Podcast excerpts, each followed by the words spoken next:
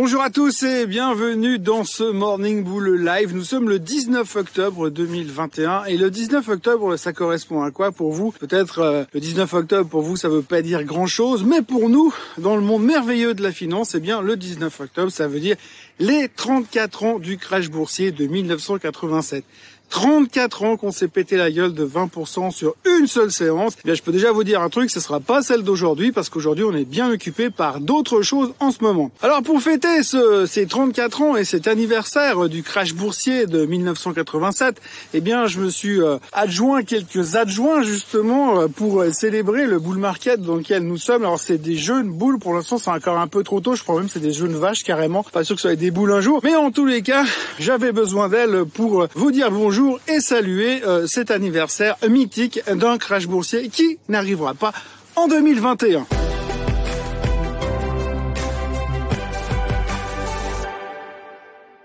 Alors globalement, euh, la journée d'hier aura été euh, assez étonnante puisque si on devait retenir que deux choses, c'est que les Européens et les Américains n'ont pas du tout la même perception des choses en ce moment en ce moment, les Américains sont complètement fixés sur les résultats trimestriels, leurs résultats trimestriels, puisqu'il n'y a que ça qui compte en ce moment. Tout le monde est super bullish sur le fait que l'on va avoir des chiffres absolument fantastiques chez Netflix cet après-midi, enfin ce soir après la clôture. Et puis, j'ai les spectateurs qui sont en train de se barrer déjà. Donc après la clôture on aura Netflix, et puis avant l'ouverture aujourd'hui, on aura Johnson Johnson. Donc Johnson Johnson, un truc très thématique en ce moment, les vaccins, puisqu'en ce moment on parle beaucoup euh, du décès de Monsieur Powell, alors pas Jérôme, le patron de la Fed, mais Colin, l'ancien militaire, l'ancien général, l'ancien euh, type qui bossait avec George Bush à l'époque. Alors on aime ou on n'aime pas, mais c'est vrai qu'aujourd'hui c'est assez sympathique de voir comment les médias récupèrent la thématique des vaccins, puisque certains disent que c'est l'occasion de se vacciner, puisqu'il était vacciné deux fois.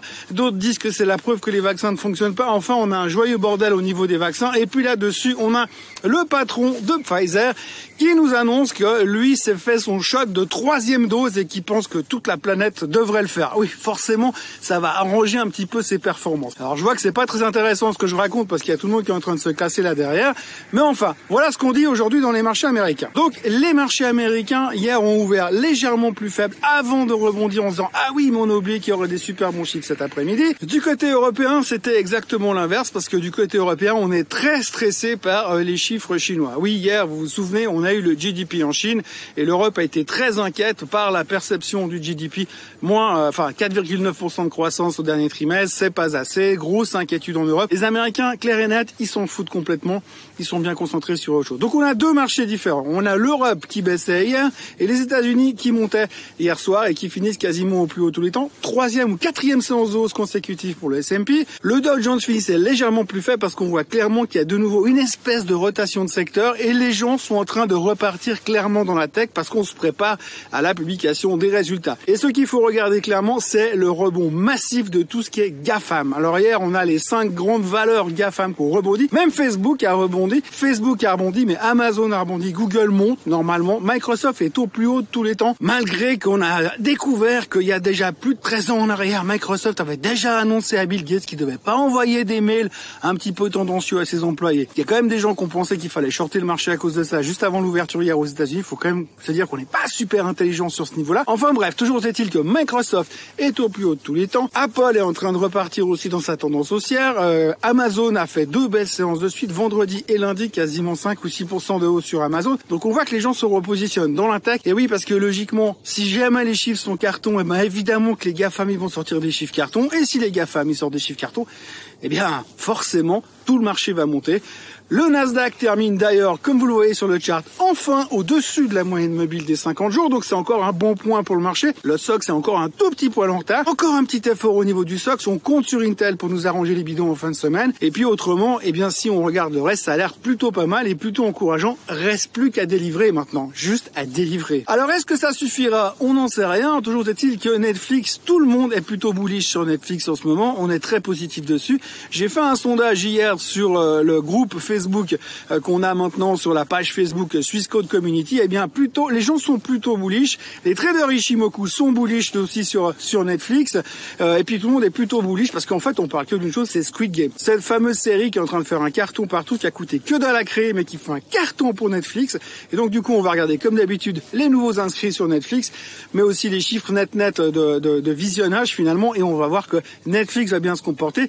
Elle est au plus haut de tous les temps, donc c'est reparti comme en 40. Le streaming, il y a que ça devrait, sans oublier que Netflix est en train d'intégrer la plateforme de gaming derrière, et ça, ça pourrait aussi booster encore le titre. À voir donc ce soir, c'est le gros suspense de la journée, clair et net, il n'y a pas d'autre chose à dire de ce côté-là pour l'instant, les futurs ne font pas grand-chose et c'est relativement calme. Par contre, le truc qu'il va falloir ne pas oublier aujourd'hui, c'est l'intégration du BITO. Le BITO, le ce fameux ETF sur le Bitcoin dont on attend depuis des semaines. Oui, le BITO sera coté pour la première fois aujourd'hui aux États-Unis. Alors c'est le suspense total. Hein. Comme d'habitude, en ce moment, on est assez tranché dans nos prises de position. Donc les bullish, ils pensent que euh, probablement l'intégration de ce tracker sur de cet ETF sur le Bitcoin va emmener le Bitcoin au moins. Alors les plus optimistes, c'est 250 000, et puis euh, les plus pessimiste, euh, enfin, sur la performance positive du Bitcoin, c'est 150 000, 170 000. Par contre, les plus négatifs, alors par contre, c'est très très bas parce que je ne sais plus pour quelle raison. Ça ne sera pas une bonne idée si l'ETF euh, Bito arrive sur le marché. Ça va faire des problèmes au niveau du vrai Bitcoin. Et donc, du coup, il va y avoir un stress latent et donc le, le Bitcoin va s'effondrer. Après, on pourra racheter sur faiblesse, évidemment. Mais donc, tous les avis sont dans la nature. Mais une chose est sûre, c'est que les avis sont un tout petit peu, comment dirais-je, tranchés le prenez pas mal, je parle pas de vous, tranchez-vous. Hein. Donc vous le voyez, les news sont plutôt positives, on est plutôt encouragé au niveau du Bitcoin, on est plutôt encouragé au niveau de Netflix. On est aussi assez confiant pour les news qui vont venir derrière. En tout cas, c'est l'état momentané du marché. Et puis, il n'y a plus grand chose qui se passe pour le moment. On est vraiment concentré 100% sur les résultats. Il y a bien Madame Yellen qui est venue dire oui attention euh, si le 3 décembre on n'a pas trouvé une solution au niveau au niveau du plafond de la dette, eh bien à ce moment-là on sera de nouveau euh, complètement broke et le gouvernement américain ne pourra plus payer des salaires. Attention, le 3 décembre. Ça fait un peu loin vu que nous on a quand même une vision aujourd'hui qui est à peu près dans les 12 prochaines minutes maximum, parce qu'on voit que vraiment la, la vision du marché est extrêmement court-termiste. Je le dis souvent, mais là, ça devient de plus en plus flagrant. Donc, c'est résultat l'un après l'autre, et on verra au fur et à mesure. Au niveau chiffre économique, il y a quasiment que dalle en ce moment en Europe et aux États-Unis. Par contre, il y a plein de banquiers centraux qui vont parler. A priori, ça devrait pas changer la photo finish, mais sachez quand même que quand un banquier central parle, on sait jamais s'il dérape dans son discours, ça peut toujours créer quelques petits problèmes. Donc attention quand même à tous les discours des banquiers centraux, mais pour l'instant, tout est calme, tout va bien, on est plutôt sûr de nous, ça devrait continuer à monter. À nous les records historiques. La question du jour aujourd'hui, elle a trait à Dassault Aviation. Alors attention, hein, pas Dassault Systèmes, la boîte de software, Dassault Aviation.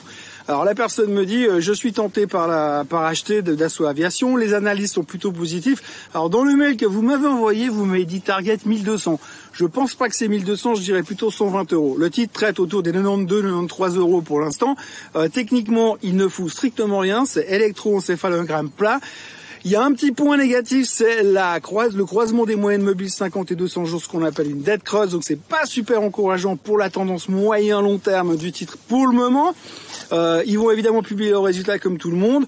Attention par rapport à ça, ça va pas être forcément une bonne nouvelle. Puis on a un problème sur l'armement, c'est toute la thématique ESG. C'est qu'aujourd'hui, les gens sont pas très chauds bouillants pour venir investir sur tout ce qui est ESG, enfin tout ce qui est armement plutôt, pardon. Les gens sont pas très chauds en ce moment pour aller investir sur tout ce qui est armement parce que l'armement c'est mal, c'est pas vraiment de l'ESG, c'est pas vraiment green comme investment. Alors du coup, les gens ils évitent un petit peu l'armement et c'est vrai qu'on a même si les résultats souvent des boîtes d'armement sont j'ai envie de dire malheureusement très bons, eh bien on a toujours une espèce de euh, désistement et les gens sont pas très motivés là-dessus. Donc on n'est pas très motivé sur le secteur de l'armement, c'est un petit peu ce qui peut pêcher aujourd'hui sur les chiffres de Dassault Aviation. On l'a vu déjà avec des Lockheed aux États-Unis, les gens sont pas fans parce qu'on voit que des choses négatives, on voit que des choses mauvaises. Donc c'est vrai que bon bah fondamentalement c'est pas top, mais si on réfléchit un peu plus loin, c'est parfaitement légal. Donc que faire avec Dassault Aviation? Alors techniquement, on est sur un support clair et net. Hein. Pour l'instant, le, le chart fait quasiment rien, donc horizontalement, il a l'air assez solide dans cette zone-là. Les analyses sont effectivement relativement positifs. Le target moyen est à 125 euros, le target extrême est à 168 euros. Enfin, il y a toujours des extrêmes bullish, un peu comme sur le Bitcoin. Donc je dirais prudence pour l'instant. Il faudrait avoir un petit catalyse, qui une petite un truc qui a l'air pas mal pour se dire ok la tendance est en train de démarrer dans un sens. Mais pour l'instant, ce qui m'inquiète le plus, c'est que comme il y a peu de news, comme il y a peu d'engouement sur le titre, comme il y a peu de volatilité sur le titre, le seul truc que je vois, c'est la tendance négative, le croisement de la moyenne mobile 50 et 200 qui nous donne une tendance baissière à moyen long terme. Donc soyez prudents par rapport à ça.